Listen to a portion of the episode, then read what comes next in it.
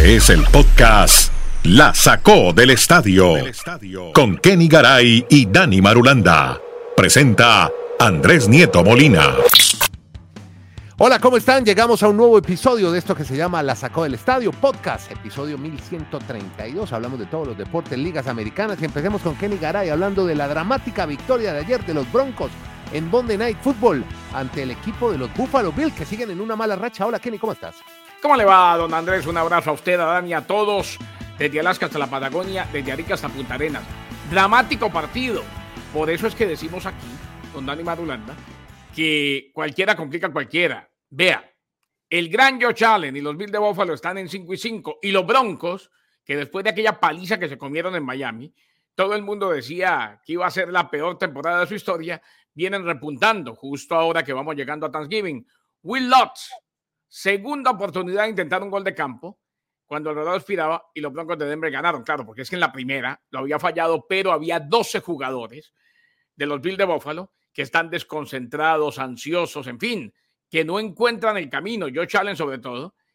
Y terminan perdiendo 24 a 22. Nadie se imaginó que a esta altura de la temporada, Joe Allen y los Bills de Buffalo estuvieran con récord de 500, 5 y 5. Para muchos eran los favoritos y siguen siendo los favoritos en la división del este de la conferencia americana para quedarse con la división.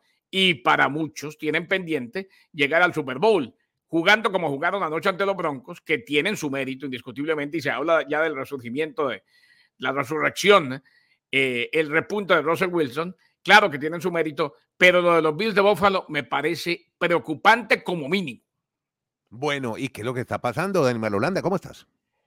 ¿Qué tal, Andrés? Abrazos para que para todos. Yo me voy a ir un poquito más estricto hoy con los Bills. Para mí no es una que esperar, que para mí es la decepción ya de la Liga Americana. Un equipo que arrancando la segunda mitad de la temporada tenga cinco derrotas, cuando estaba proyectado a llegar a la final de la Americana, para mí es ya decepción. Y además del calendario ganar que le viene tienen dos semanas consecutivas más adelante contra Filadelfia y los Chiefs. Y en la última semana visitan a los Dolphins. O sea, para mí sería una cosa heroica que como están hoy los Bills, lleguen a ganar la división. Yo creo que hoy Miami, a mediados de diciembre, podría estar incluso celebrando el título de su división. A ver, que y ojo Andrés, y ojo Dani, que los Broncos, que están en 4 y 5 a 1 de 500, no, ahí sí yo. han ganado tres consecutivos, tres y 4 de 6 desde que perdieron 70-20 ante Miami. Por eso es que la grandilocuencia no es buena, hay que esperar. Pero, pero, ahí yo estoy, Andrés, ahí sí voy a estar en desacuerdo con usted, como es acostumbrado, como nos estamos acostumbrados. Yo creo que los Broncos no van para ninguna parte. No, yo, no, yo no, digo que yo no digo que vayan al Super Bowl ni que vayan a los playoffs, pero evidentemente es un equipo que ha venido mejorando. Pero, pero usted me está vendiendo como que si los Broncos fuesen un contendiente, ¿no? Pues tienen una racha de, de victorias, pero no creo que les vaya a dar para más adelante, porque es que los equipos que, que hay por delante en el camino también son muy complejos para ellos. Pero dicho eso, para no alargarnos más, Andrés, que medio oyentes, los Bills, yo no entiendo con tanto talento. Bueno, una de las situaciones que uno tiene que tener en cuenta es tal vez las lesiones. Es un equipo que ha tenido muchas lesiones y que cuando regresó este año Bob Miller, es que el, el año pasado se decía, los Bills están a un defensor como Bob Miller de ser un equipo de Super Bowl y que hoy, cuando ya estamos a mediados de noviembre, el equipo esté con cinco derrotas, eso no estaba en la cabeza ni del más fiel fanático de los Bills. Y no sé cómo es la relación, Andrés, que es muy importante, eso uno no se da cuenta, pero es que uno ve muchas situaciones en el camerino cuando está hablando Stephen Dix porque se enoja por todo. Todo lo refuta cuando, cuando Josh Allen, y Josh Allen siempre lo defiende en la Josh Allen siempre lo defiende, lo defiende en las ruedas de prensa, y yo no sé si eso al interior genera un ambiente pesado, que yo no sé si eso también les, pues, genera tipo tiene que ir al psicólogo, un tipo que no, pero la, de, por ejemplo, hay situaciones que son imperdonables. No se le olvide, volviendo a los Broncos rapidito, que le ganaron entre otros a los Chiefs, pero bueno, eh, no, no, digo que vayan para ningún lado. después de 16 partidos sin ganarle. Digo que han venido levantando y que, y que no era tan terrible como decían lo de Chan Payton y que se equivocó, que Russell Wilson. Este equipo puede seguir trabajando. Pero, pero, es que son, son, son 16 equipos, clasifican 7. Es que usted no, no, yo habla de los Jets, le da miedo a los Jets. Yo, habla de Broncos, le da miedo a los Broncos. A mí no me da miedo a nadie. Lo que yo estoy, preocupado por usted porque lo noto No, no se preocupe, no, no se preocupe, no se preocupe. No, está, no, tranquilo, tranquilo. Eh, ahora, pero Dani, Andrés, es que no estoy diciendo que vayan para ningún lado. Lo que estoy diciendo es que todo lo que se dijo era de aquello. Era, o sea, no se pueden sacar conclusiones. Cuando perdieron en Miami dijeron, esto de Chan Payton, de Russell Wilson, esto es un fracaso total. Ahí van. No digo que vayan para ningún lado, digo que pueden trabajar de cara a la próxima temporada y que ganando se trabaja más tranquilo. Ahora, lo de los Bills de Buffalo, más allá de lo de Josh Allen, lo, lo imperdonable es que todo el mundo se está equivocando. Algo pasa adentro. Que haya 12 jugadores. Imperdonable. En la cancha, en el último intento de gol de campo que falla el pateador de los Broncos de Denver, esto es imperdonable totalmente. Porque eso es, o sea, eh, eh, eso es un error de, de 1-0-1, fútbol americano 1-0-1. Alguien, hay, tienen que haber dos o tres personas contando que hayan 11, y es que habían 12. Ahí la televisión lo muestra. Uno sí, más. Lo vi esta mañana en el noticiero, exacto. Hoy decían ellos, bueno, y ustedes, la suerte se trabaja, pero Denver ha tenido algo de suerte también. Dicen en Medellín de Arepa, ¿o no? ¿Ustedes cómo la ven? Sí, ¿Mm? sí, sí. Sí, pero, pero cuenta, a ver, cuenta con un mariscal de campo que ya no es el de antes, pero me parece, Dani Andrés, que en momentos claves, si lo saben utilizar, ayer por ejemplo hizo un, pase, un par de pases de touchdown, casi que imposibles, todavía tiene sangre fría y todavía sabe manejar momentos de alta ansiedad cuando las papas queman. ¿No? Bueno, muy bien. Sigamos en NFL, pero ya cambiamos eh, diametralmente de equipo y nos vamos para los Steelers de Pittsburgh, porque han perdido otro apoyador interno para la temporada este domingo. ¿De quién hablamos, Kenny? es otro equipo que va camino, Andrés, a otra temporada ganadora. O, o, le, también le da miedo. No, miedo no, miedo no. Miedo no, a, mí, a, mí, a mí no me da miedo. Después le cuento que me da miedo, le cuento en privado, porque aquí no le puedo decir que me da miedo. No, pero, ya el perro, no, además. pero ojo, es que lo de Mike Tomlin, este equipo es una maravilla. Sigue teniendo temporada ganadora. Lamentablemente, la lesión del tendón de Aquiles de Juan Alexander me parece que va a pesar Dani Andrés. Sufrió el desgarro en el primer cuarto del fin de semana en la victoria sobre los Packers. Lesión grave, como lo ratificó Mike Tomlin. Se rompió previamente un tendón de Aquiles el día de Navidad, recordemos, del 2020. Eh, había firmado con los Steelers durante el campo de entrenamiento. Ha sido pilar en este renovado cuerpo de apoyadores, inclusive en la victoria sobre los Titans. Alexander tuvo la intercepción que selló el juego contra el novato Will Levis. Baja sensible y la va a sentir, aunque Mike Tomlin es uno de esos genios que tiene la NFL. Caray, te lo voy a decir como acá el entrenador Lucas en la Liga Colombiana. A los Steelers se les apareció la Virgen toda la temporada. Ah, bueno. Llevan nueve juegos, Garay, llevan nueve juegos. En todos los juegos han sido superados en yardas aéreas, en yardas terrestres. Es el primer equipo en la historia de la NFL desde 1933, sí. o hace 90 años, sí. que hay una gente muy juiciosa, juiciosa que lleva las estadísticas, que un equipo tiene récord ganador siendo, no arrasado, pero siendo superado en todos los partidos. O sea, ha tenido unas jugadas claves que ha, que ha ganado los partidos, pregunta, no sabe uno cómo. Pero pregunta para Dani, ¿cuántas temporadas, no ¿cuántas ganar, temporadas ganadoras consecutivas tiene Mike Tomlin? No, eso, solo No, no, solo ¿cuántas? Perdió, perdió, perdió la, la, la, temporada anterior. ¿Cuántas? Después de 15. Si la memoria no me falla. Ese, uy, se le, oiga, se le ha parecido la Virgen muchas veces. No, no, no, esta es un fenómeno. Esta, caray, esta temporada, estoy haciendo Dani, énfasis en esta temporada. Dani, me está, me estos equipos, equipos, como, como los Steelers llegan con récord ganador al final de temporada y cualquier cosa puede pasar. No digo que vayan al Super Bowl, pero tampoco eran el equipo pésimo del que hablaron los primeros partidos de la temporada. Tiene, tiene más victorias que juego, como se dice en muchos deportes. Sí, valen un poquito las victorias. No, pero espere, espere que todavía... Ayudan.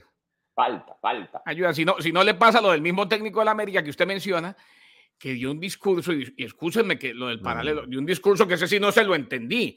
Dijo, no, es que nosotros ganamos el partido sí, en expectativa de goles. Sí, sí, sí, no, no. Eso y no, no, y no reconocer nada del rival, sí, eh, tremendo lo de No, pero yo dije, yo, yo dije, eh, porque inclusive me había contado en Alemania a Feber que él no cree en esa, en esa estadística. Yo no conozco mucho esa estadística. En pero en de expectativa de goles el tipo nueva. ganó. O sea, los de la nueva. América lo, le tienen que dar un abrazo. ¿eh? Una nueva ciencia para el profe Lucas González, que sí tiene que aterrizar un poquitico a la hora de hacer declaraciones. Andrés, Garay. Sí. Todos los partidos los han, los han perdido estadísticamente, pero en la columna de W y L, pues sí han ganado más. Bueno, nos vamos, venga, vámonos ahora para nuestra, no, pues pelota naranja, hermano. Estamos dentro del podcast y aquí hacemos unos viajes entre deportes. Y ahora hablemos de Michael Malone, que podría ser el mmm, coach mejor pagado en la historia de la NBA, ¿no? Renovación millonaria, el señor Malone, Dani Marulanda. Sí, señores, ya está confirmado que extiende el contrato. Después de haber llegado en el 2015 a los Nuggets de Denver, lleva cinco años consecutivos con este equipo ingresando a los playoffs y actualmente, pues obviamente es el campeón, el señor Michael Malone. No se ha confirmado por cuánto tiempo ni exactamente el valor de lo que va a ganar por temporada, pero ya es un hecho que en, las próximas horas van a ajustar todos esos detalles, pero la noticia es que Malone va para rato con los Nuggets de Denver, el actual campeón de la NBA. Gran entrenador, muy buen entrenador. Podcast La sacó del estadio. Bueno, nos vamos. No, pero seguimos acá. O sea, ah. no, nos, vamos, nos cambiamos de deporte, tranquilo. Y ahora vamos a hablar de, hablemos de Major League Baseball, porque ya Kenny Garay nos tiene ya los novatos del año para esta, los Rocky of the Year, el 2023 de esta temporada. Cuéntenos, Kenny Garay. Decisión unánime, Andrés. Los Rookie of the Year, los novatos del año. Corbin Carroll, primer jugador de los Diamondbacks de Arizona, que gana el premio al novato del año. Tercer debutante que batea 20 o más honrones, 10 o más triples, roba 50 o más bases en una campaña. Lo de él fue espectacular. Mientras que en la Liga Americana fue unánime también. Lo de Henderson, el hombre de los Orioles de Baltimore, Gunnar Henderson, primer jugador de los Orioles en ganar el premio novato del año desde que lo hizo en 1989 Greg Olsen. Así pues que casi un cuarto de siglo encabezó todos los debutantes de su liga en las eh, diferentes estadísticas, en conrones, en triples, en empujadas, en anotadas. Dividió su primera temporada en grandes ligas entre el shortstop y el tercera base. Son los novatos del año. Estamos ya en esa época postemporada en la cual se habla de los premios o en la cual se dan a conocer los premios a la excelencia en la temporada del béisbol de grandes ligas. Y Dani Marulanda se alegra mucho de que por fin tengan en cuenta a Arizona con su Rocky of the Year, su novato del año, Dani. Sí, sigamos desarrollando esta información de Garay. Es que Carroll es el jugador que por primera vez para Arizona gana el novato del año, lo que nos estaba contando Garay. Y era el único equipo de los 30 que tiene actualmente grandes ligas que nunca le habían seleccionado a un novato como el mejor del año. Entonces ya esa cuenta pendiente le ponen el chulito de positivo para Arizona. Y de, de esta situación de, de, grandes ligas, pues lo de Henderson, lo de, ¿cómo es que se llama? Gary, perdón, Gunnar, el de, los Orioles de Baltimore. Eh, Gunnar Henderson. Henderson. Es que los, los, números de ese muchacho parecían de, de un veterano. la cantidad de cuadrangulares, de impulsadas. Y es la quinta vez en grandes ligas que los dos novatos, o sea, el de cada liga, son seleccionados de manera unánime. O sea, todos los votos fueron para ellos. Fueron, fueron tan dominantes que por eso obviamente pues tienen ese galardón muy merecido a novatos del año, Andrés Kenneth y oyentes en MLB 2023. En el tenis se están disputando las eh, ATP finales. No, finals. La, no, todavía no ha jugado, pero ayer recibió su premio como número uno del año y me llamó la atención. Yo lo sigo a él en Instagram y ayer hizo un live buenísimo porque apareció primero en un vestuario bailando Guantanamera, Guajira Guantanamera, esa famosa canción cubana. Y el tipo se baila bien, el tipo. Sí. Increíble. sí, y lo muestran cuando sale a recibir el trofeo, cuando sale de un vestuario, está con sus amigos, se va por un túnel, llega, sale a la pista principal del torneo del ATP Finals antes de que empezaran los partidos y sale y recibe su premio como el número uno del año. Ayer, bueno, hay preocupaciones. Ayer oyendo un poco de radio española, las andan muy preocupados con Carlos Alcaraz. No se sabe qué está pasando con Alcaraz, no terminó bien su temporada. Está, muy farandulero. Venga, yo le digo por ah, qué. No sé, pero hablan de dolores abdominales, que anda desconcentrado. Ayer perdió con Esberev y en el duelo de los rusos ganó Medvedev, despachó rápidamente a su amigo Rublev. ¿Y qué es lo que le pasa? A ver, ¿qué es lo que usted se rumorea de Alcaraz? No, no, no me rumoreo, sino que... ¿O es real? los hechos son evidentes, Andrés. Yo creo que obviamente toda la parafernalia de muchos deportes también optan por dar show, entretenimiento. Y mm. muchos se están uniendo con cantantes. ¿Qué está pasando con Alcaraz? Que está haciendo una cantidad de exhibiciones, incluso invita a su gran amigo Yatra.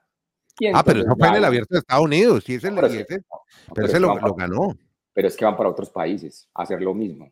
Ah, ok en, exhibiciones. Entonces yo creo que eso de pronto puede desconcentrar. O sea, lo de, lo de, Yatra y Alcaraz se repitió, no solamente en US Open, lo, han hecho en más partes o qué? Y, lo van a seguir haciendo en otros países. De pronto por ahí lo ven en Santiago de Chile haciendo un ah, show. para que vaya. Ah, no, pues aquí están en presente. Van a hacer, eso, eso es, pero eso es interesante porque le da pues como otra posibilidad al deporte de crecer con el entretenimiento. pero yo no sé si... El ¿A usted le deportivo, parece- deporte y a usted le- música. A usted le parece muy bien porque usted lo entretiene, pero yo no sé qué dirán los entrenadores porque es que se están dedicando a otras cosas. Cuando lo, lo fundamental, yo creo que le deben de cambiar los ritmos de trabajo normal de la semana de, Ah, de pero, es que, tenis. pero es que es- usted mismo lo ha dicho, entretenimiento, eso Sí, genera sí, mucha, sí, sí. mucho, Pero mucho queda dinero. claro una cosa, queda Ujú. claro una cosa ah, viendo, viendo el bosque y no, y no un solo árbol, que en este caso el árbol sería el tenis.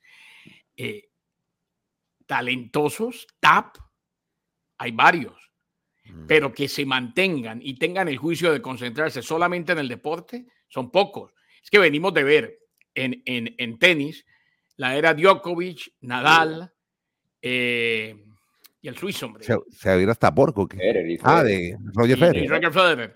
Y, y en fútbol, la era de Cristiano y de Messi, y hay otro que se puso a farandulear y vea dónde va, que es Neymar.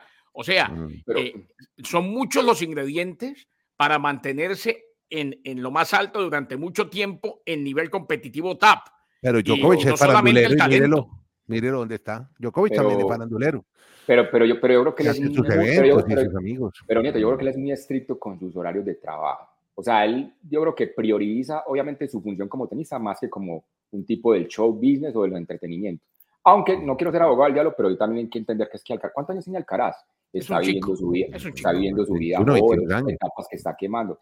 Y ya que estamos hoy tan faranduleros en este remate de programa, eh, unas cositas de, de Pero, Kelsey pero ¿por qué estigmatiza la farándula? Yo no puedo entender usted por qué No no, no le engorda la farándula, No, no, el. Él, entretenimiento. él- él él apagó el, él apagó el televisor, me contó doña Morelia, en el momento en que Taylor Swift fue corriendo a abrazar a, a Travis Kelsey en Argentina. apagó el Para televisor iba. iba a hacer una, les iba a hacer una pregunta a ustedes que son tan emocionados con el tema Nos de, encanta. Y usted también nos emocionó con el grupo ese de los pañuelos rojos el, el día de la final de la Copa Suramericana. No estaba Por emocionado. favor, respéteme el nombre. Los Palmeras, la Ay, la presentación más grande que ha tenido un evento ¿Vio? deportivo en la historia. se de- emociona, claro, como no es el estilo, que como a usted no le El gusta ni otro, día, Taylor el otro día Nieto los ni- recordó muy amablemente en el WhatsApp y los puso otra vez. A mí me, y- yo ni, ni, ni tenía registrado Cuatro años Palmeras. pasaron desde ese momento. No. Y Dani Marulanda desde ese día no duerme.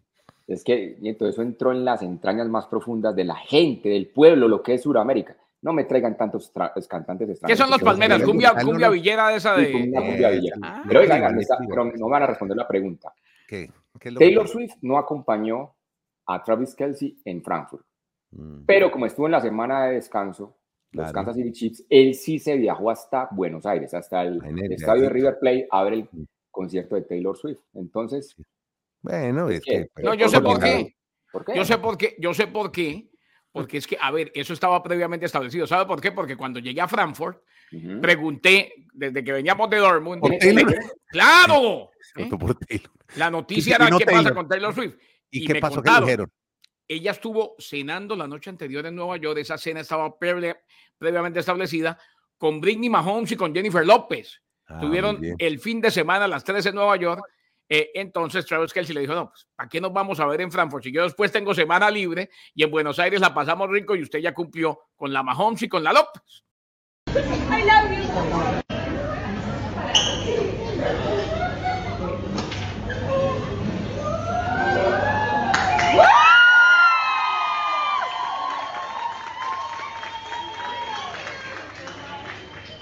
We love you, Taylor. I love you. Me siento haciendo un podcast de cotilleo con ustedes dos. Qué chismosos los dos, muy chismosos. muy aprendido- Los dos. Pero es que esas son las nuevas mejores Los viera tan técnicos, tan deportivos, No, no, tan no, serios. no, no, no, y es que yo entré a la cancha y le pregunté al reportero de TMC que estaba ahí. Le Pero dije, usted ¿y qué hace preguntando por eso? Usted Porque- se porque que me dio la gana. es como Entonces- Marulanda, que usted- Le, le no dije, se le ¿y habla a Taylor amigo". Swift, Ajá. is she coming? Uh, uh, will I be able to see her? Me dijo, no. She had dinner in New York last night with Bueno, Mahomes and Jennifer Lopez. Es que son eso? Es que muchas horas de vuelo, hay que con- No, controlar y muy bien las el tipo es inteligente. El tipo le dijo, ¿para qué? Y Andrés, En Frankfurt son va a estar trabajando. Usted Bien, va para bien. Argentina. Yo tengo semana libre es que ahora son las nuevas mejores amigas. La Exacto. esposa de Mahomes y Bueno. la novia de... y hacen el salto ese que, que Se se, que se mantienen tocan así el pecho. Así. Lo- Venga, lo- venga, venga, yo vuelvo a enrutar Garay al final, Andrés, al deporte. Una cosita que me llama a mucho la atención. ¿Saben que hay una selección que quedó eliminada del Mundial de 2026 y hay... ¿Va mucha- para fútbol? Pero espéreme, le hago el cambio de cámara. Entonces vamos a vamos hablemos de fútbol ya en la parte final. Cuénteme. Rapidito, Andrés. Bueno, parece que todas estas selecciones que compiten en eliminatorias para el Mundial, hay una que la FIFA la excluyó, así, de un bandazo. ¿Qué es cuál? Por una simple razón, porque es que llevan cuatro años sin competir. Y cada vez que supuestamente los invitaban a un evento, la mayoría de sus jugadores pedían un asilo, se iban al país donde... Cuba. La selección de Eritrea en África. Ah, que mira. mucha preocupación en Eritrea, nos quedamos sin esa selección para el Mundial. Hoy le metieron nueve goles a Nueva Caledonia. ¿Cómo es el fútbol en Nueva Caledonia? Mundial Brasil. sub-17, pero Mundial Sí. sub-17. Pero, pero nueve goles siempre son. pues, son- Ah, No, pero. Eritrea, Eritrea sorprende porque Eritrea también, pues, como el América de Cali, ¿no? Eh, gana, gana partidos por expectativa de goles. Oiga, ah, de Eritrea no es un ciclista que está en World Tour. eh. ¿Cómo se llama? Sí, Vinian Girmay, ¿te acordás? claro que ha ganado etapas de World Tour. Exactamente. Bueno, amigos, listo, los dejo. Están muy afanados. ¿Cuál es la capital de Eritrea? No, allí, pailas. Pero ya se la geografía. Eso es muy fácil. geografía. Eritrea, Eritrea- capital. Eritrea City. Eritrea, capital. Mire, la capital de Eritrea se llama Asmara. Es una ciudad muy poblada. Asmara. Exacto, tiene 963 mil habitantes. Y hace generalmente la temperatura es 19 grados centígrados. Ah, Muy bien, rico. muchas gracias a todos. Con Dani Marulanda en el Retiro Colombia, Kenny Garay en Bristol, Estados Unidos, Nieto Molina desde Santiago de Chile. Aquí estamos con ustedes todos los días, nos reunimos, hacemos este podcast, se llama La Sacó del Estadio. Que la pasen muy bien, muchas gracias. Podcast La Sacó del Estadio